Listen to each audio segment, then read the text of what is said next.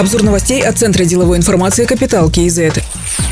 Аналитики СНП считают, что Казахстан по-прежнему подвержен риску вмешательства со стороны России в работу Каспийского трубопроводного консорциума. Как сообщалось, 11 июля суд заменил приостановку работы терминала на штраф в 200 тысяч рублей. По мнению аналитиков, хотя и нельзя исключать возможности событий, которые ограничат работу КТК, это, скорее всего, будет иметь временный характер. Сильные бюджетные и внешнеэкономические показатели Казахстана могут смягчить макроэкономические последствия временного снижения экспорта нефти, но значительное и продолжительное сокращение может привести к снижению кредитоспособности способности правительства.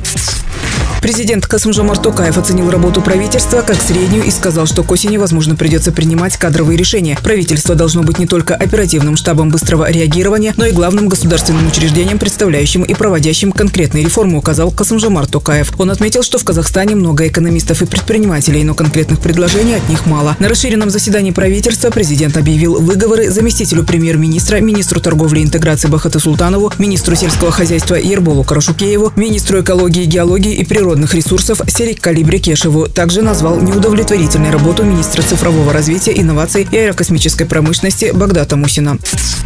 По оценкам экспертов, осенью в стране может возникнуть дефицит дизельного топлива. Такая ситуация складывается из года в год и всякий раз во время уборочных работ. Об этом на расширенном заседании правительства сказал президент Касымжамар Токаев. По его словам, существуют организованные, налаженные годами схемы по вывозу отечественных нефтепродуктов в соседние страны. Президент поручил агентству финансового мониторинга разобраться с этим вопросом и представить информацию, кто конкретно этим занимается. Также поручил предложить дифференцированные цены на нефтепродукты для транзитного транспорта и по периметру границы.